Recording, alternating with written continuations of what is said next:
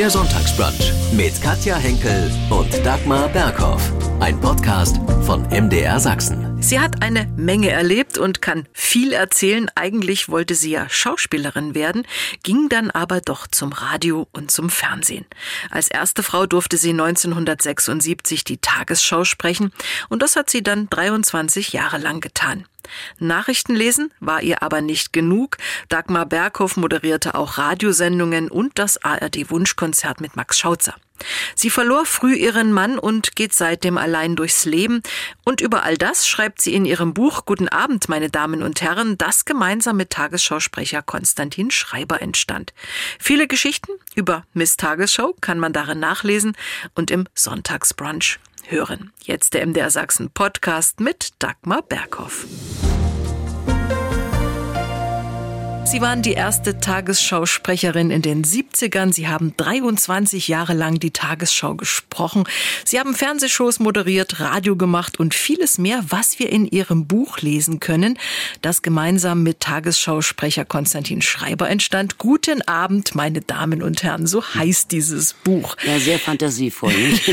Wie haben Sie beide sich eigentlich gefunden? Also ich hatte in der Zeitung gelesen, dass Konstantin Schreiber zehn Damen gerne mal kennengelernt hätte. Dazu gehörten Nofretete oder Kleopatra oder Hannah Arendt, alles Frauen, die längst gestorben waren. Aber auch Dagmar Berghoff. Und da habe ich gedacht, mein Gott, ich wohne in Hamburg, er wohnt in Hamburg, dem Mann kann geholfen werden und habe ihm eine Mail geschickt und ihn zum Kaffee trinken eingeladen. Und dann kam er irgendwann und blieb lange. Also wir haben uns von drei bis sieben Uhr, also fast also vier Stunden, mhm. unterhalten, sehr gut unterhalten. Und dann fragte er, ob er mal wiederkommen dürfe. Und so kam das dann. Also ähm, er hat kam dann immer wieder und irgendwann sagt er, ob wir nicht ein Buch daraus machen wollen. Und ich habe dann gesagt, nein, also mein Leben ist nicht so ergiebig, dass man so ein riesen Buch daraus machen könnte. Aber habe ich dann gesagt, okay, gut, wir versuchen es. Weil das finde ich immer wichtig, dass man wenigstens sagt, ich versuche es, auch wenn es nicht klappen sollte, aber ja. versuchen tue ich's. Ja, und so ist dieses Buch entstanden. Mhm. Konstantin Schreiber war auch schon zu Gast im Sonntagsbrunch. Ich würde sagen, ein angenehmer, attraktiver, kluger Zeitgenosse. Da stimmen Sie mir sicher zu. Da stimme ich Ihnen zu. Ich finde auch sehr klug, wie er die Klammer gemacht hat. Also er hat das Buch ja in Jahrzehnte eingeteilt. Mhm. Äh, und in jedem Jahrzehnt passiert ja irgendwas, was er alles aufgeschrieben hat. Und da wird manch einer sagen, oh Gott, ja, das war ja tatsächlich. Ach, der Rust ist da gelandet auf dem Roten Platz und Gott, da war Tschernobyl und da war, also man hat auch so einen Zeitbegriff, was so passiert ist in diesem Buch. Und das ist eigentlich eine gute Klammer. Mhm. Außerdem hat er selber ja auch äh, gute Bücher geschrieben. Also ich habe äh, nun natürlich auch sein Buch, das Hauptwerk Die Kandidatin, also der Roman, mhm. gelesen. Aber ehrlich gesagt, den konnte ich nicht durchlesen. Da musste ich Pause machen, weil der so, ja, so der Wirklichkeit nahe kommt. Das Spiel geht mhm. darin um eine Kandidatin, eine islamische Frau, die Bundeskanzlerin werden soll. Und naja, er schreibt gut, er ist gut, er ist klug. Was mögen Sie äh, an ihm als Sprecher? Er macht ja auch die Tagesschau. Ja, also ich finde, dass er inzwischen auch mal ganz gut lächelt. Also ja, ja, das. Die meisten denken man muss das so ganz ernst machen. Muss man ja auch. Aber man darf am Anfang, wenn man guten Abend sagt, da darf man ja noch lächeln. Mhm. Oder auch beim Wetter so ein bisschen. Er macht es einfach gut. Er liest klar und deutlich, versteht, was er sagt. Das gehört ja zu einem Tagesschausprecher dazu. Er scheint keine Aufregung zu haben, also kein Lampenfieber. Jedenfalls mhm. habe ich das noch nie bemerkt. Und also ist er da an guter Stelle. Er ist aber fast unterfordert. Also ich meine, er, er spricht Arabisch fließend wie du und ich. Also mhm. ich nicht, aber ich auch nicht. und er, er hat eben schon diverses, glaube ich, sein, sein, das ist jetzt sein siebtes Buch oder so, viele Bücher veröffentlicht. Also der ist sehr vielseitig. Mhm. Nun das gemeinsame Buch, das auch zum Teil so als Interview geschrieben ist. Wie war denn so bisher die Resonanz auf Ihr Buch? Ach, sehr positiv, muss ich sagen. Überall, wo wir hinkamen. Und äh, lesen kann man aus dem Buch nicht, man muss erzählen. Mhm. Also insofern sind Konstantin und ich ja in Erfurt gewesen oder in Berlin und sind dort aufgetreten. Und äh, das kam immer unheimlich gut an, weil wir das auch, glaube ich, ziemlich locker machen. Viele fragen sich, was machen Sie heute? Wie geht's Ihnen? Mir geht's gut. Mir geht's gut. Nein, äh, ich bin inzwischen ja Rentnerin. Äh, genieße das. Also mag gar nicht gerne Termine, die vor elf sind weil da muss ich entsprechend früh aufstehen und ich bin ein absoluter Nachtmensch geworden. War ich früher schon und aber jetzt, wo ich keine Termine mehr habe, beziehungsweise meistens nicht, da äh, bin ich lange nachts wach und dann morgens entsprechend später stehe ich auf. Ich lese dann gemütlich Zeitungen oder ich rufe jemand an oder mich ruft jemand an oder ich verabrede mich zum Essen mit jemandem oder kommt auch doch mal ab und zu mal ein Job, so Lesungen machen oder sowas. Also ganz gemütlich und ganz ruhig. Mhm. Aber ich finde es überhaupt nicht langweilig.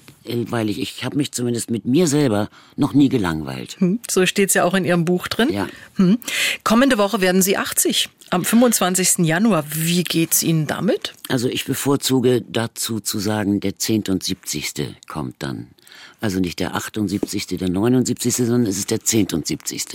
Geburtstag. Das klingt aus meiner Sicht netter, freundlicher, so.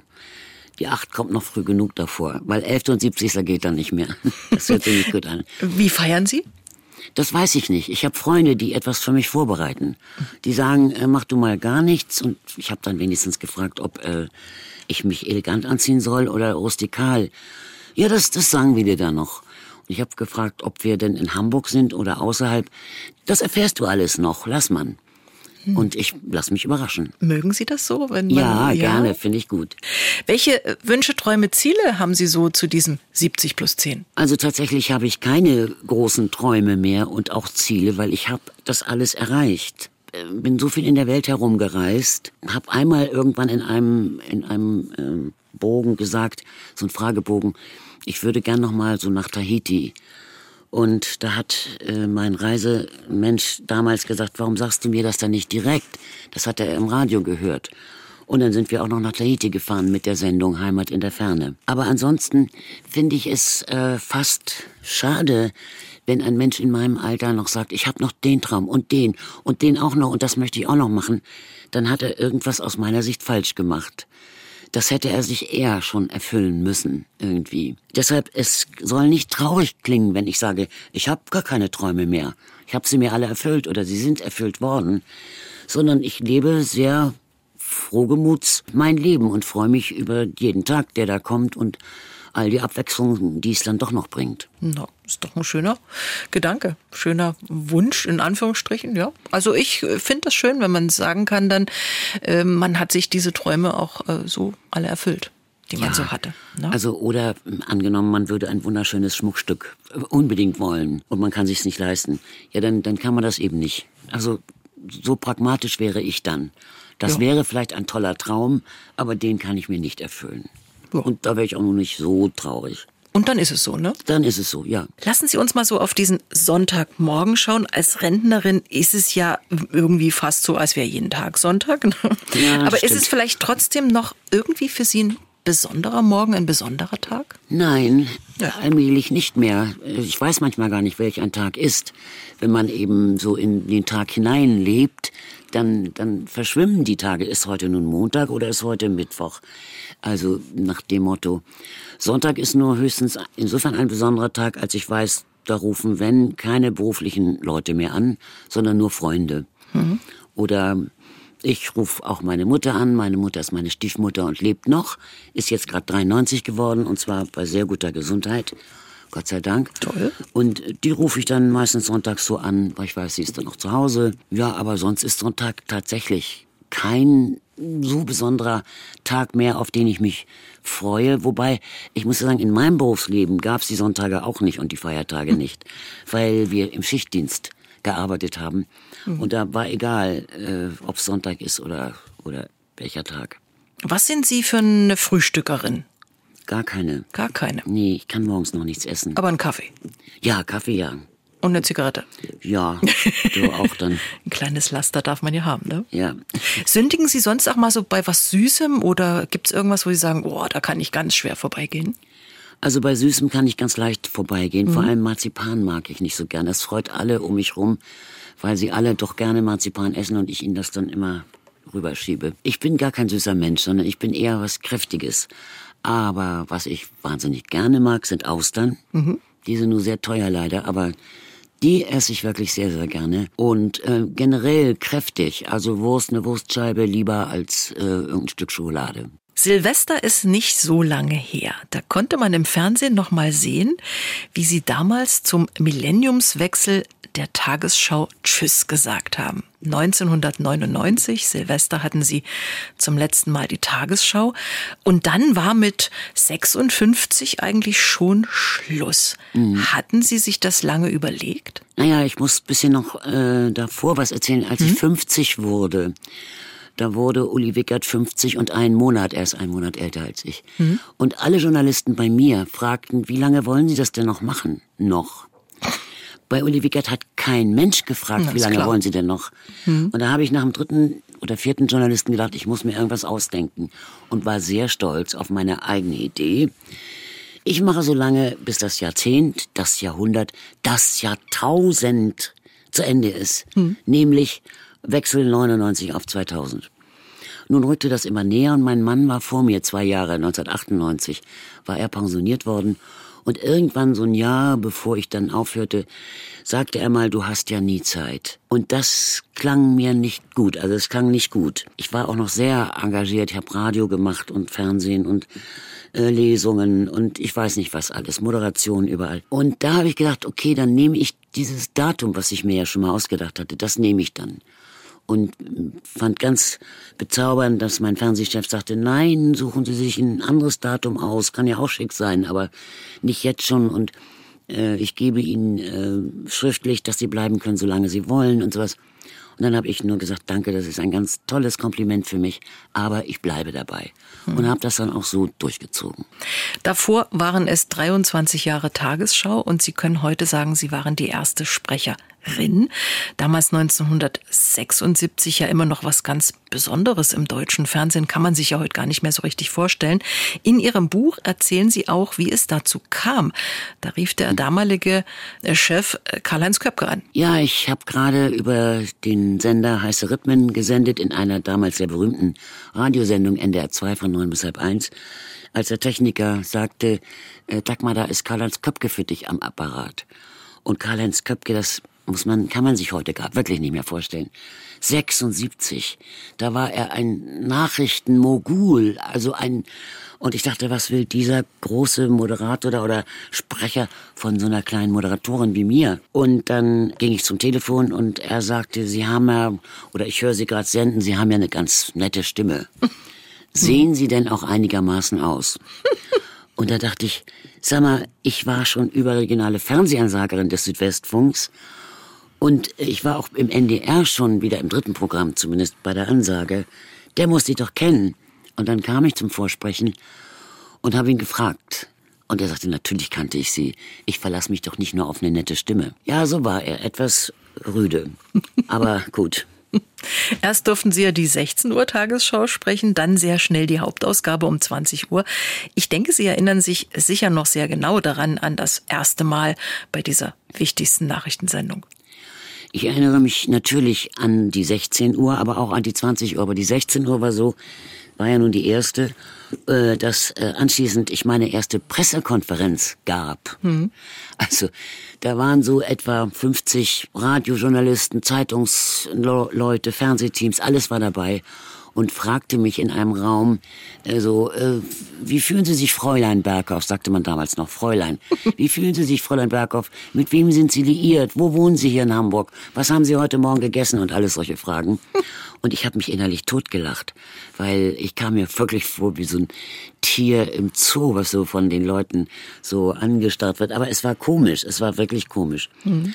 Und bei der 20 Uhr, da äh, erinnere ich eigentlich nur weil ich sie mir hinterher angeguckt habe, dass ich, obwohl ich ja gegen den Teleprompter bin, total, für nur für die Nachrichtensendung, sonst nicht, dass ich fast nur runtergeguckt habe und habe dann versucht, sozusagen mit einem Kurzzeitgedächtnis, was man sich antrainieren kann, doch mal in die Kamera zu gucken. Aber ich fand es immer eine, eine Täuschung des Zuschauers, wenn man so tut, als ob man das alles auswendig kann. ja. Was so spät kommt, Namen, Fakten, Daten, Zahlen, alles was so spät kommt und dass man dem Zuschauer vorgaukelt, das kann ich alles auswendig.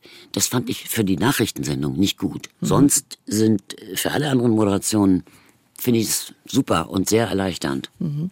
Wie geht's Ihnen heute so beim Gong 20 Uhr vor der Tagesschau? Ja, wenn ich das dann so ganz pünktlich schaffe heute, heutzutage, das hat sich auch geändert im Laufe der Zeit. Früher bin ich natürlich Punkt 20 oder schon eine halbe Minute vorher zum Fernseher durch die Wohnung getapert und habe den Apparat angemacht. Heute kann es mir passieren, dass ich durchaus auch mal zu spät komme, sodass die erste Meldung des Teleraufmacher schon vorbei ist. Diese Uhr so stark habe ich nicht mehr im Blut, wobei ich allerdings sonst schon ein gutes Zeitgefühl habe. Also ich weiß, wenn mein Mann und ich ausgingen, dann habe ich zu ihm gesagt, ich brauche jetzt noch zweieinviertel Minuten. Und was brauchte ich? Zweieinviertel Minuten. Hm. Ich konnte das immer sagen. Oder ich brauche noch 45 Sekunden. Und es waren genau 45 Sekunden. Ich habe so ein gutes Zeitgefühl gehabt. Mhm. Aber Radio, Fernsehmenschen, die haben das, glaube ich. Also ich kenne das von mir auch, ja. ja. Wenn einer zu mir sagt, du musst jetzt 30 Sekunden sprechen, dann würde ich das hinkriegen. Ja, ganz genau. Das habe ich gelernt. ja. Weil damals durfte man es ganz am Anfang, als ich hier war, Werbung machen. Da war ich noch nicht Tagesschausprecherin. Und da wurde Werbung zum Beispiel zu zweit 30 Sekunden. Mhm. Und man hat eine Sekunde noch übrig. Und dann kann man zum Partner sagen, du nimmst die, die, die Hälfte und ich die Hälfte. Oder du nimmst ein Drittel und ich muss zwei Drittel haben von dieser Sekunde. Und das kriegt man hin. Mhm. Das ist irre. Das freut mich, dass Sie das auch so empfunden haben. Also machte auch Spaß, ehrlich gesagt. Ja. Vor kurzem habe ich Sie gemeinsam mit Konstantin Schreiber in Wer weiß denn sowas gesehen. Ich hatte das Gefühl, Sie hatten gut Spaß dabei. Ja, das ist sowieso eine Sendung, ähm, bei der man gar nicht gewinnen muss. Nö. Sondern es ist eine Sendung, die ist lustig eigentlich und Kai Pflaume ist witzig und äh, die beiden Jungs auch. Nein, das, das hat Spaß gemacht, wirklich. Hm. Wenn Sie so zu Hause Fernsehen schauen, was äh, ist das da noch so? Gibt es vielleicht eine Lieblingsserie, irgendein Lieblingskrimi oder eine Talkshow, die Sie nie verpassen? Also ich verpasse nie Rote Rosen. Und in aller Freundschaft. Auch die jungen Ärzte in aller Freundschaft. Mhm. Also das sind so meine drei Serien, die ich nicht verpassen möchte oder wo ich dann zum Teil äh, die Folge, die ich nicht gesehen habe, in der Mediathek nachgucke. Ansonsten sehe ich ganz gerne auf Arte Dinge. Also gute, da gibt's so gute Dokumentationen. Auch erschreckende Dokum äh, Dokumentationen, wie zum Beispiel neulich einen Beitrag über KI, künstliche Intelligenz. Mhm. Da bin ich da in meinem Sessel immer mehr zusammengerutscht und habe gedacht, um Gottes Willen, da, ich möchte gar nicht später leben. Weil irgendwann, und die haben sich da gefreut, in fünf Jahren haben die gesagt, die Forscher, sind wir so weit, dass du das nicht mehr unterscheiden kannst, wenn du einem anderen Menschen was in den Mund legst. Das heißt, Fake News sind Tür und Tür geöffnet und du kannst es, wirst es dann nicht mehr unterscheiden können, weil die künstliche Intelligenz schon so weit ist, und da dachte ich nur, das wird furchtbar werden. Und ich weiß, Sie sind ein Fußballfan. Ja, sehr. Wann waren Sie zuletzt in dem Stadion? Also zuletzt war ich ehrlich gesagt bei dem äh, bei der Totenfeier für Uwe Seeler. Ja, ah, das ist ja das, nicht so lange her. Nee, mhm. Das stimmt. Mhm. Sie sind HSV-Fan. Hoffen wir mal, dass es da auch mal wieder mal ein bisschen besser läuft, ne? Naja, die müssen nur die Rückrunde gut machen. Ja. Jetzt hin stehen sie ganz gut. Und die Spiele der Nationalmannschaft schauen Sie wohl auch, auch gern mit viel ja. Tamtam, habe ich in Ihrem Buch gelesen. Ja, ja genau. Also äh, zum Beispiel auch früher oder auch jetzt, wenn ja wieder mal WM ist irgendwann also ich lade dann Freunde ein, wir sind dann meist so auch 15, 20 Menschen. Es gibt dann halbe Hähnchen mit äh, irgendwelchen mit Pommes frites oder was dazu. Und die ganze Wohnung ist geschmückt mit Girlanden, also schwarz-rot-gold natürlich. Mhm. Und wir haben, ich habe Tröten und ich habe ähm, für die Arme so Puschel in schwarz-rot-gold und mein Autospiegel ist dann auch schwarz-rot-gold. Also ähm, nein, nein, dann schon richtig. Zuletzt war ja da weniger Lametta ne, mit Nationalmannschaft. Ja, hm. Nächstes Jahr ist Europameisterschaft in Deutschland. Ne? Mhm. Da sollte es vielleicht mal wieder ein bisschen besser laufen. Da gucken wir dann mal. Mhm. Aber ich würde nicht gleich bei der ersten, also die, das sind dann nur wichtige Spiele, in denen ich einlade und äh, zu denen ich dann auch dann alles schmücke. Der Sonntagsbrunch beim Sachsenradio mit der ehemaligen Miss Tagesschau Dagmar Berghoff. Miss Tagesschau, weil sie die erste Frau waren oder vielleicht besonders attraktiv waren. Woher kam das? Also erstmal vorweggeschickt, gut, dass Sie nicht sagen Mist-Tagesschau. das eine T ist Gott sei Dank nicht da gewesen. Egal, nein. Ja, ach, man wird so von der Presse so betitelt mhm. irgendwie. Das, äh, ich habe es nicht erfunden und ich weiß gar nicht. Also nicht, weil ich besonders schön war, sondern weil ich äh, einmal die erste war in der ARD und weil ich das, glaube ich, auch ganz gut gemacht habe. Mhm. Deshalb äh, kam dann dieses, dieser, dieser Begriff Miss Tagesschau. Mhm. Aber ähm, ich war ja gar nicht die allererste, sondern es war eigentlich Wiebke Bruns, die das aber nicht lang gemacht hat im ZDF. Aus meiner Sicht reicht es nicht aus, zwei Jahre äh, auf einem bestimmten Job zu sein, um sich wirklich einzuprägen ins Gedächtnis der, des Publikums. Es braucht länger. Und ähm, sie war zwei Jahre dabei und hat dann aufgehört und ist ja Journalistin geworden und gewesen. Ich glaube, jeder hätte vergessen, dass die das mal gemacht hat.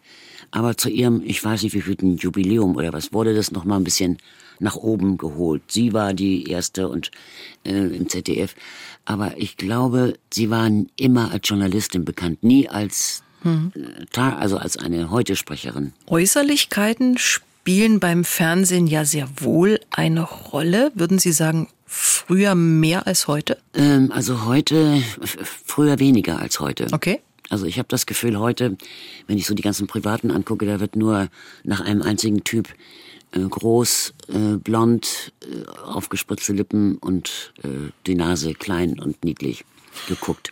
ja, das ist jetzt sehr kritisch, so ist es mhm. natürlich nicht ganz. Aber äh, ich finde, also die heutigen Typen, so wenn man die Influencerinnen sich anschaut, dann weißt du nicht, wer wer ist. Ich jedenfalls nicht, mhm. weil die alle gleich aussehen. Früher war es so, du musstest nicht schön sein für die Tagesschau, aber du musstest sympathisch rüberkommen, also telegen irgendwie sein. Und äh, man muss eine angenehme Stimme haben, das also auch. Und man muss Nerven, wirklich starke Nerven haben, die man auch heute noch braucht weil es ist ja immer live. Es ist nichts aufgezeichnet, gar nichts. Und es ist auch nicht immer so ruhig, wie es auf dem Schirm wirkt, sondern hinter den Kulissen passiert eine ganze Menge. Manchmal in allerletzter Sekunde. Ich weiß einmal, da war ich, saß ich unten für die 20 Uhr Tagesschau und nichts passierte. Kein Gong ertönte, nichts, gar nichts. Oh und ich saß da wie erstarrt. Und dann dachte ich, na ja, gut, komm. Und dann ging das aber immer weiter. Es ging eine Minute zehn. Das ist viel. Das ist ewig, überlegt, ja. Ewig, wie lange, wenn man so 21, 22. Mhm. Also ich dachte, das, das was passiert, der dritte Weltkrieg ist ausgebrochen oder irgendwas, irgendwas Furchtbares und traute mich auch nicht in die Senderegie hineinzufragen, weil ich dachte, die haben ja genauso viel zu tun. So, und dann ging es aber los mit Gong und ganz normal. Und dann habe ich gefragt, ja, da war der zweite Film, also erst kommt ja immer eine Wortmeldung und dann kommt ein Film dazu, der war noch nicht da. Und da hat die Regisseurin beschlossen, nicht die Sendung umzustellen, was normal gewesen wäre. Sondern und, später anzufangen. Sondern einfach mal später anzufangen. Mhm. Und das gibt's einfach nicht. Die Tagesschau fängt um 20 Uhr an. Die hat ein solches Donnerwetter bekommen, mhm. aber sie ist nicht geflogen. Sie haben ja nie ein Geheimnis daraus gemacht, für die Schönheit auch was getan zu haben. OP, Botox, das alles wollten sie, haben das gemacht und stehen auch dazu, was ich persönlich wirklich gut finde, weil viele Promis behaupten ja, sie trinken fünf Liter Wasser und ähm, haben gute Gene und sehen deshalb so toll aus. Man sieht ja eigentlich bei den meisten auch heute, dass da was gemacht wurde. Naja gut, also meins, was gemacht wurde, ist, da war ich 40. Also äh, da habe ich mir die Augen mal machen lassen, aber das ging mhm. gründlich schief. Und das wurde dann ein Jahr später nochmal gemacht und ist seitdem, naja, ist eben so. Und Botox fand ich, oder fand ich eine ganz gute Geschichte eigentlich. Weil äh, erstens mal geht es wieder weg und ich mach auch, habe auch nur immer die Stirn gemacht. Aber jetzt habe ich eigentlich irgendwie ganz aufgehört. Ja, jetzt können Sie da gelassener sein. Ja. Die Männer sind ja heute auch dabei, ne? Oh, und wie? Mhm. Also und wie? So mit Augen, also Augenoperationen, sehr viele, wie ich weiß. Äh, auch manchmal das gesamte Gesicht, aber vor allem die Augen sind bei den OPs dabei und Spritzereien, glaube ich, wie die Frauen, mit mhm. Stirn und so. Aber ich glaube, das ist wirklich eine, zum Teil eine gefährliche Nummer, weil einerseits ist es anscheinend eine Sucht oder wird zu einer Sucht und andererseits, wenn man zu viel macht, ja, das, damit meine ich ja all die jungen Mädchen, die alle aussehen wie, wie mhm. eine, wie die andere, mit den aufgespritzten Lippen und äh, ja, kleinen operierte Nasen und alles gleich. Mhm. Das ist schrecklich, finde ich. Lassen Sie uns mal auf Ihren Lebenslauf schauen. Sie haben nach dem Abi erstmal einen Ausflug nach England und Frankreich gemacht um die Sprache zu lernen? Nein, um 21 zu werden. Damals, okay. war, man, äh, damals war man erst volljährig mit 21. Mhm. Und ich wollte ja gegen den Wunsch meiner Eltern Schauspielerin werden. Und so aufmüpfig war ich dann nicht, dass ich dann, ich hatte auch gar kein Geld, also dass ich dann direkt nach dem Abi gleich zur Schauspielschule hätte gehen können. Und deshalb bin ich, um eben die 21 zu erreichen, erstmal nach England und dann nach Frankreich gegangen. Mhm. Und äh, kam dann zurück und machte die Schauspielschulprüfung und erst dann bin ich auch zu meinen Eltern nach zwei Jahren wieder zurück und ähm, war dann eben auf der Schauspielschule, aber mit angesparten 500 Mark hm. aus England und Frankreich. Das mhm. war so mein Start. Schauspielerei, das war Ihr großer Traum. Und dann kam es ja aber doch anders. Warum wurden Sie nicht Schauspielerin oder haben das nicht weitergemacht, sagen wir es mal so? Naja, ich war auf der Schauspielschule noch und ähm, hatte ein Engagement nach Münster. Und dann kam der Chefsprecher des Südwestfunks und ich habe dann so eine Prüfung da gemacht und daraufhin lud er mich ein nach Baden-Baden, um dort auch eine Fernsehprüfung im Grunde als Fernsehansagerin zu machen. Da war ich dann und dann sagte er, ja, wir nehmen Sie. Dann sage ich, ich bin in Münster engagiert und dann musste ich unter seinen Ohren, also er war dabei, mit Münster telefonieren und habe gefragt, ob ich ein Jahr später kommen dürfte. Ich würde gern noch schnell Radio und Fernsehen nur mal eben lernen. Und Münster sagte, ja gut, machen wir. Und riefen tatsächlich nach einem Jahr wieder an, ob ich jetzt da nun kommen wolle. Und sie könnten mir auch statt 450 Mark brutto 600 Mark brutto hm. bieten. Und ich verdiente als junge Fernsehansagerin schon 1800 Mark brutto und dachte, oh Gott, das schaffe ich nicht. Und so war es der schnöde Mammon, weshalb ich das erste Mal dann abgesagt habe. Und dann das zweite Mal war es dann die Liebe und irgendwas kam dazwischen und so verging Jahr um Jahr. Aber ich lernte Radio und Fernsehen von Grund auf mit winzigsten Ansagen äh, die man dann auch schon mal variieren könnte. Zum Beispiel, äh, es ist jetzt fünf nach fünf fünf Minuten nach fünf oder ich schaue mal wieder für Sie auf die Uhr oder es ist schon wieder später geworden. Das waren alles so kleine Sätze, die man frei ins Mikro sprach und das so allmählich lernte. Mhm. Und auch bei den Fernsehansagen, ich war fürs dritte Programm zunächst engagiert und äh, war nachher auch die Hauptansagerin des Südwestfunks aber habe auch Sendungen gemacht. Erst so kleinere, fünf Minuten Sendungen und später auch große Sendungen, also im Fernsehen eine Stunde Sendungen oder im Radio sogar vier Stunden. Und das, so habe ich das von der Pike auf gelernt, das mhm. ganze Metier. Mhm. Aber die Fernsehansagerin, die ist ja nun schon eine ganze Weile ausgestorben. Ja, das finde ich schade. Mhm. Also die Fernsehansagerin, ich habe mich immer mehr als Gastgeberin meines Senders gefühlt. Also gerade beim Südwestfunk damals. Nein, da, der machte immer Report aus, äh, aus Baden-Baden. Mhm. Und ich sollte einfach nur sagen, und nun Report aus Baden-Baden. Das war alles. Und da habe ich dann zu meinen Chefs gesagt, also dann können Sie auch eine Tafel dahinstellen. Was, was soll ich da erscheinen als Gesicht? Ich müsste doch wenigstens Guten Abend, meine Damen und Herren, sagen dürfen oder auch schon mal ein, zwei Themen mhm. daraus nehmen. Und das wurde mir dann auch gestattet. Das habe ich dann auch gemacht. Mhm. So war das etwas mehr, ein bisschen mehr als nur Report aus Baden-Baden. Schnellantwortrunde für Dagmar Berghoff. Es ist ein guter Tag, wenn? Wenn ich nicht um sieben aufstehen muss, sondern erst später, sagen wir mal so um neun, und ganz gemütlich den Tag starten darf mit einem Kaffee und so, ich meine, ich bin kein Frühstücker, aber äh, so gemütlich eben. Ich lache über? Ich lache über Situationskomik. Also wenn irgendeine Sache komisch ist. Also ich war mal in Tecklenburg als Schauspielerin, doch direkt nach der Schauspielschule. Tecklenburg liegt zwischen Münster und Osnabrück. Freilichtbühne und ich war also eine junge Prinzessin und musste König Drosselbart dieses Geschirr da verkaufen und es goss in Strömen. Und wir mussten bis zur Pause durchhalten, sonst kriegten die Leute ihr Geld zurück. Und meine Schillerlocken, die so bis zur Schulter gingen, waren schon am Bauch und weiter. Und als ich den Krug dann hochnehme mit dem Geschirr, da schoss so eine riesen Wasserfontäne daraus. Da habe ich meinen ersten Lachkrampf gekriegt. Also über so Situationskomik kann ich lachen. Mut haben muss ich bei? Ich weiß gar nicht, wozu müsste ich Mut haben. Also ich habe einen Fallschirmsprung gemacht, ja, den ich allerdings nicht nochmal machen würde. An anderen Menschen mag ich? Wenn sie freundlich sind, wenn sie äh, aufgeschlossen sind, aber freundlich. Mhm. Weil ich glaube, das ist wirklich, der Ton macht die Musik, das stimmt wirklich. Und wenn die Menschen nett und freundlich einem begegnen, so begegnet man einen, denen, denen ja dann auch zurück. Was ich an anderen Menschen gar nicht mag? Das ist eine Verbohrtheit, fast ein Fanatismus. Also ich habe Angst und ich hasse Fanatisten, weil mit denen kannst du nicht reden. Sie haben ihre Meinung und die verkörpern sie mit Händen und Füßen und Klauen und Zehen. davor hätte ich Angst. Wenn ich es mir mal richtig gut gehen lasse, mache ich? Dann gehe ich irgendwo in Essen, wo ich Austern kriegen kann.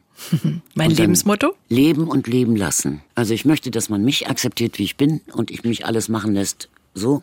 Und das äh, äh, akzeptiere ich aber auch für die anderen, egal welcher Hautfarbe und Religion oder wessen Geschlecht sie sind. Außer man tut dem anderen körperlich weh. Das geht nicht. Also alles andere geht, aber leben und leben, leben lassen eben. Sie haben 1999 als Tagesschausprecherin aufgehört, um auch mehr Zeit mit Ihrem Mann zu haben, der dann leider viel zu früh verstorben ist. Danach ging es Ihnen verständlicherweise gar nicht gut. Das kann man auch in Ihrem Buch lesen. Möchten Sie auch drüber sprechen? Nicht so gerne, Okay. ehrlich gesagt. Aber wir können darüber sprechen, dass Sie mit Ihrem Mann auf Reisen waren, auch für Ihre Sendung Heimat in der Ferne, in der es um Auswanderer ging. Sie haben viele spannende Reiseziele erlebt, habe ich gelesen, Costa Rica, Südsee, Südafrika, China. Und in Ihrem Buch erzählen Sie auch, welches Reiseziel besonders toll war. Ja, das war die Antarktis. Ja. Also ich habe immer gedacht oder habe nie dahin gewollt. Es war mir viel zu kalt da. Und was soll ich in der Antarktis, paar Eisberge sehen oder sowas. Und dann habe ich es aber aus Liebe zu meinem Mann, der wollte so gerne eine Kreuzfahrt, muss man da machen, um da ganz nah an den Südpol ranzukommen. Und äh, war so begeistert von dieser Reise, weil erstens mal, es war gar nicht so kalt. Es waren plus vier bis plus 14 Grad. Es war eine Tierwelt, die unglaublich war mit den vielen Pinguinen. Und die Eisberge, das waren also Erlebnisse. Und insofern war das eigentlich eine meiner schönsten Reisen. Und übrigens waren da Freunde von uns mitgekommen. Also wir waren insgesamt eine Gruppe von, ich glaube, neun Menschen. Wollten Sie da noch mal hin? Nee, eigentlich nicht. Es war so schön, ich kenne das jetzt und mein Mann ist auch nicht dabei und ich glaube jetzt nicht. Jetzt würde ich lieber nach Frankreich. Ich bin ein sehr frankophiler Typ. Ich stelle mir das schon aufregend vor, wenn so dieser 20 Uhr Gong kommt und man dann die wichtigste Nachrichtensendung im deutschen Fernsehen präsentiert. Wie groß war denn bei Ihnen so das Lampenfieber? Also witzigerweise war es nicht bei meiner ersten Sendung, 16 Uhr, die 16 Uhr Tagesschau, die da hatte ich gar kein Lampenfieber komischerweise, aber bei dieser ersten 20 Uhr absolut. Und habe mir selber auch einen Druck gemacht, weil ich meinte, ich müsste natürlich auf Anhieb so gut sein wie die Männer, die männlichen Sprecher. Auf Anhieb. Keine Zeit wie die heutigen Sprecher, die dann erstmal morgens machen müssen oder nachts oder ehe sie die berühmte 20 Uhr ansagen oder sprechen dürfen. Ja, insofern mh, war das schon mit dem Lampenfieber ganz, ähm, ganz groß. Aber noch mehr Lampenfieber habe ich eigentlich gehabt. Einmal, als ich mein allererstes Wunschkonzert mit Marc Schauzer zusammen moderierte. Da habe ich vorher gefleht, äh, gib mir eine Krankheit, aber eine leichte nur. aber dass ich das nicht machen muss heute Abend oder morgen Abend. Also da war ich total voller Lampenfieber. Und ich weiß einmal, da habe ich den Presseball in Berlin moderiert. Und der Anfang war so, ich saß im Publikum mit dem Abendkleid und so. Und so, so sollte der Anfang sein. Und da schlendert so ein Paar an mir vorbei und sagt, Och Gott, sie hat Lampenfieber da wäre ich fast hochgesprungen und den an die Gurgel gegangen. Weil ich habe großes Lampenfieber eigentlich öfter. Das geht dann so früh, hat man ja so Mikrofone in der Hand gehabt, Ja. dass der ganze Arm so zitterte, bis so die der erste Satz vorbei war. Und dann, wenn es dann lief, dann lief es. Aber dieses Zittern, das wollte ich immer irgendwie unterbinden, aber habe immer nur gehofft, dass das keiner merkt. Und Max Schauzer übrigens, der immer sagte, ich, ich habe kein Lampenfieber. Den sah ich immer, wenn wir von zwei Seiten auftraten, auf der anderen Seite mit seinem um, um, naja, kein Lampenfieber. Ja, ja. Sie sind 2016 nochmal zur Tagesschau für einen kurzen Moment zurückgekehrt, 40 Jahre nach Ihrem ersten Mal. Wie war das? Ach, das war lustig. Ja. Da hatte ich übrigens kein Lampenfieber, komischerweise. Es war ja ein ganz anderes Studio inzwischen geworden, aber Studio ist Studio und Ka- Kamera ist Kamera. Und das war wirklich ganz nett. Die Sprecher sitzen heute nicht mehr bei der Tagesschau, sie stehen und zeigen sich ganz. Wie finden Sie das? Das finde ich sehr gut. Ja, ne? Ja, sehr gut. Und ich, ich selber weiß ja, also beim Stehen hast du mehr Stand und, und mehr Standhaftigkeit und kannst auch besser atmen, übrigens. Und äh, deshalb stehen ist gut. Das mit der ganzen Figur, ja gut, da musst du eben doch immer, kannst nicht unten Jeans und oben den schicksten Bläser anhaben, hm. da, was wir ja früher hatten. Also es gab es nie, dass unten jemand nur Shorts anhatte und, und äh, dann oben den tollen Bläser. Dafür war das Studio auch viel zu kalt. Es waren ja 16 Grad, auf 16 Grad geheizt, damit die Scheinwerfer dann noch Platz hatten, quasi Wärme zu spenden. Also es war gar nicht so heiß dort im, im Studio. Nee, das war, das war schon alles toll. Wie war denn das äh, so, als Sie als bekanntes Fernsehgesicht auch auf der Straße erkannt wurden. Wie, wie, wie, wie sind Sie damit umgegangen? Ja, äh, kam drauf an, wie die das machten. Also in der Regel habe ich freundlich wieder gegrüßt. Mhm. Aber so manchmal war es auch in, in eine Situation, da stand ich in so einem Obstladen und neben mir eine Kundin sagte, Sie sind doch Frau Berghoff von der Tagesschau. Ja, ja, was erzählen Sie uns denn heute Abend in der Tagesschau? Dann habe ich gesagt, ja, das weiß ich nicht. Ja, und wie wird das Wetter heute Abend? Ja, keine Ahnung. Und da sagte sie, ja, wovon haben Sie denn Ahnung? fand ich, das fand ich richtig witzig. Ich so. möchte noch die Geschichte mit den goldenen Schuhen hören. Ach so. Die fand ich in Ihrem Buch besonders lustig. Ja, dann war ich auf Sylt und es war so ein Tag, so, da war ich dann ungeschminkt und fern der Heimat äh, mit Sonnenbrille und Mütze so unterwegs und wollte mir Schuhe kaufen goldene. Und dann sagt die Verkäuferin, sagen Sie mal, äh, Sie sehen aus wie diese Tagesschausprecherin da. Und dann sage ich, ja, das hat man mir schon ab und zu gesagt. Nein, sagt sie, und Sie haben ja auch genau dieselbe Stimme wie Sie. Das ist ja eine Laune der Natur. Aber Sie können das nicht sein. Die würde sich nie solche goldenen Schuhe kaufen. Das war auf Sylt. Und dann haben Sie die goldenen Schuhe doch gekauft? Ja. Ja. ja. Ihr berühmtester Versprecher war natürlich der mit dem WC-Turnier, WCT-Turnier. Das hören wir uns jetzt nochmal an. Boris Becker hat am Abend das WCT-Turnier in Dallas die inoffizielle Tennis-Weltmeisterschaft gewonnen. Er schlug im Finale den Schweden Edberg mit 6 zu 4, 1 zu 6, 7 zu 5 und 6 zu 2. Die Lottozahlen. 3, 6, 19, 33, 38, 43. Zusatzzahl 46. Verzeihung. Wie das kam, haben Sie auch in Ihrem Buch erzählt. Ja, ähm, also ich habe aus Jux gesagt in der Redaktion vorher, soll ich mal sagen, Boris Becker hat im WC die Turnier gewonnen. Und da haben die alle gelacht und haben gesagt, ach was, du spinnst. Und du machst das sowieso nicht. Und dann ging ich ins Studio runter und dann war so der letzte Satz von der Redaktion. Äh, wie heißt dieses Turnier? Ja, ja. So, und unten bin ich dann im Studio und äh, will das eigentlich richtig sagen natürlich. Und sage, Boris Becker hat im WC T-Turnier gewonnen. Und dann hörte ich so die Lachwaben lachend rüberkommen aus der Senderegie durch die doppelt geglasten Fenster durch, weil die hatten das ja mitgekriegt. Und da brach's bei mir dann los. Die Lottozahlen gingen dann gar nicht mehr? Die gingen dann überhaupt nicht mehr. Nee, das war, da hatte ich ja noch Glück, dass es in Anführungsstrichen nur Lottozahlen waren. Mhm. Spielen Sie Lotto heute? Nein, ich spiele keins, weil ich habe äh, nur die Erfahrung gemacht, also auf der Schauspielschule kriegte ich ein Stipendium für die letzten zwei Jahre. Und das holte ich mir mit einem Sänger zusammen ab und wir beide gingen dann zu einer Lottostelle und haben Lotto gespielt. Und ich habe in diesen zwei Jahren, in denen ich wirklich Geld gebraucht hätte, nicht nichts richtig gehabt, gar nichts. Schnitt meine Crew, als ich als nun aufhörte, auch als Chefsprecherin eben aufhörte beim, beim bei der Tagesschau, hat mir diese Lottozahlen geschenkt. Und ich habe die natürlich eingereicht. Und was hatte ich noch nicht mal drei richtige? Hm. Und da wusste ich, der liebe Gott will nicht, dass du dein Geld so auf leichte Weise verdienst. Ich musste immer arbeiten dafür. Mhm. Da wollen wir alle so immer so ein bisschen Glück haben bei sowas. Was bedeutet denn Glück für Sie? Ja, Glück ist, äh, wenn man lange ausschlafen kann. Nein, wenn man ein Leben führen darf, äh, was unabhängig ist und dennoch erfüllt ist, wenn man sich bestimmte Dinge leisten kann, äh, also wenn man nicht an der Armutsgrenze ist, wobei auch da wird es glückliche Momente geben in so einem Leben. Aber es ist eben so schwer dann, und das tut mir auch so leid, vor allem für unsere armen älteren Menschen in Deutschland. Egal, Glück ist für mich, ja, mit Freunden zusammen zu lachen, weil wir lachen viel, wenn wir unsere Spielerunde machen oder kochen zusammen. Glück sind, äh, ist irgendwie nicht das riesengroße Wahnsinnsglück, sondern besteht aus vielen kleinen Dingen, die sich dann summieren zu einem großen Glück. In Ihrem Leben war auch nicht immer alles toll. Und äh, Sie sagen von sich, ich bin eine geborene Optimistin. Das mhm. hat Ihnen sicher auch immer geholfen.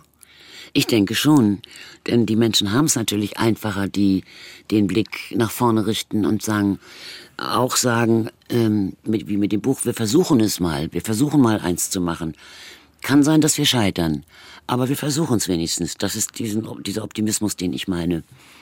Äh, dieses, ja, sich was wagen, trauen, eben nach vorne gucken, das Glas halb voll finden, finden immer. Mhm. Ähm, und ähm, das hat mir ganz bestimmt bei vielen geholfen. Ein schönes Zitat aus Ihrem Buch. Die Zeit ist dein Freund. Sie legt nach Wochen, Monaten ein leichtes Balsamtuch über die Wunde, bis Schmerz und Trauer abgemildert und lebbar werden. Mhm. Ja, das habe ich so empfunden. Mhm. Zurück also. ins Hier und Jetzt. wie gern, wie oft gehen Sie denn heute ins Theater? Sehr gern.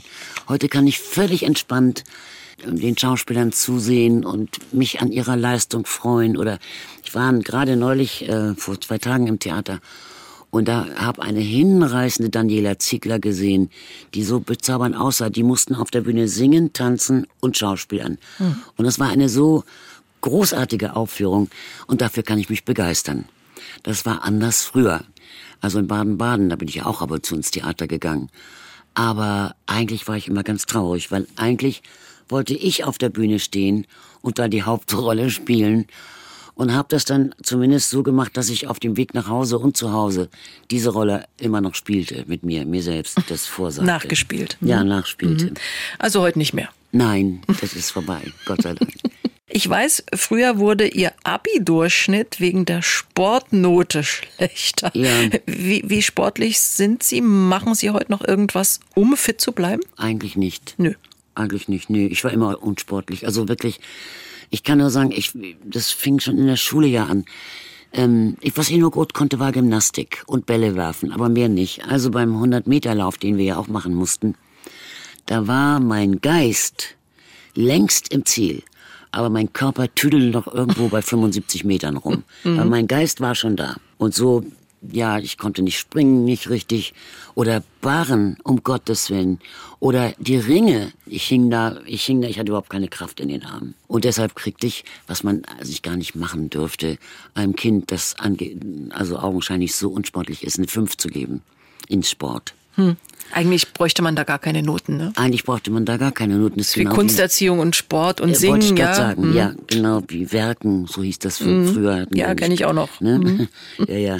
Nein, äh, das ist nicht gut, weil ne, die Noten, und damals gab es ja noch keinen äh, Numerus Clausus. Ich wollte ja auch nicht Medizinerin werden, aber es hätte daran scheitern können für irgendjemanden. Was eigentlich total doof ist, ja. Ja, also gerade beim Mediziner kommt es ja eigentlich darauf an, wie empathisch der Mensch ist. Ja. Nicht nur, das also kann der tollste Nummer eins äh, Schüler äh, kann der schlechteste Arzt werden. Das ist und umgekehrt eben. Lassen Sie uns noch über das ARD Wunschkonzert sprechen. Sie haben es ja schon angesprochen, dass Sie äh, acht Jahre lang mit Max Schauzer gemacht haben. Was gibt es da für Erinnerungen? Ähm, Fallschirmspringen haben wir schon ja, angesprochen, ne? Ich würde es ja nie wieder machen, weil es ist schon etwas. Also da, fährt, da fliegt man auf 4000 Meter hoch und da hatten noch andere, ein anderes Team, das flog mit. Die gingen bei 3000 Metern raus, um so Schauspringen so zu machen. Hm. Und äh, wir flogen also noch 1000 Meter höher. Und dann musst du als Erster raus und hast die Beine schon draußen hängen und siehst die Erde. Aber es war ein strahlender Sonnentag. Mhm. Also es war ein, im Oktober ein Sonnentag. Und du siehst die Erde, die kleinen Autos, die da fahren aus 4000 Metern Höhe und die Häuser. Und dein ganzer Geist sagt, du willst nicht springen. Du willst nicht springen. Und du hast Angst. Und dann habe ich das dem Mann, der hinter mir auf dem Rücken angeschnallt ist, das ist ja dann so ein Tandemsprung gewesen. Dem habe ich das gesagt und dann hat er gesagt, naja, macht nichts und schubste mich ein bisschen. und so flogen wir dann da durch die, durch die Luft. Und zwar zu Anfang fliegt man ja ohne Schirm erstmal runter. Und das ist dann so, dass du kriegst keine Luft. Und das war sehr lang. Und äh, dann öffnet er den Schirm und dann wirst du erstmal einen Meter länger. Also du hast das Gefühl, dein Körper reißt auseinander. Mhm. Und dann kommen sechs Minuten so ungefähr, die schön sind, die schwebst du schön runter. Und bei uns war nun auch so ein leichter Wind oder dollerer Wind. Normalerweise kommst du auf mit deinen Beinen, aber wir verwickelten uns in den Fallschirm und rollten dann noch über das Feld da. Musste denn das sein fürs Wunschkonzert? Ich meine, ähm, nee, nee, das musste überhaupt nicht sein. Ich wollte das gerne. okay. Und zwar äh, gab's, gibt's da ja auch eine Aufnahme sogar. Ich hatte äh, Fallschirmspringer im ARD Wunschkonzert als Gruppe. Okay. Und daraufhin haben die mich eingeladen. Mhm. Kommen Sie doch mal und dann machen wir mal einen Fallschirm, so einen Tandemsprung. Es gab ja keinen Zurück mehr, ne? Nein, nein, nein, nein, Also ich, ich war hinterher auch ganz was baff. Da bist du runtergesprungen. Oh. Hm. Aber das ARD-Wunschkonzert war schon eine feste Größe und äh, ich glaube, das ist mit vielen guten Erinnerungen verbunden. Ja, also das ist tatsächlich, ich, also ich erinnere mich vor allem an unsere Premiere, wo ich auch sehr aufgeregt war wo ich ja am liebsten, wie ich vorhin schon gesagt habe, mir eine kleine Krankheit gewünscht hätte, aber bitte nicht zu doll, dass ich mhm. weiter noch machen kann, mhm. alles andere. Da hatte ich ein Kleid geschneidert bekommen vom NDR. Ein ganz bezauberndes Kleid. Das war so hell, lila, pink mit Abertausenden oder Hunderten mit Pailletten bestickt. Das war genau mein Stil. Also oben bei den Schultern breit, dann ein enger, schmaler, breiter Gürtel und eng, schmal, lang nach unten. Hm. Und es sah wirklich hübsch aus, wirklich niedlich aus, wie so, naja, so, so ja, bezaubernd.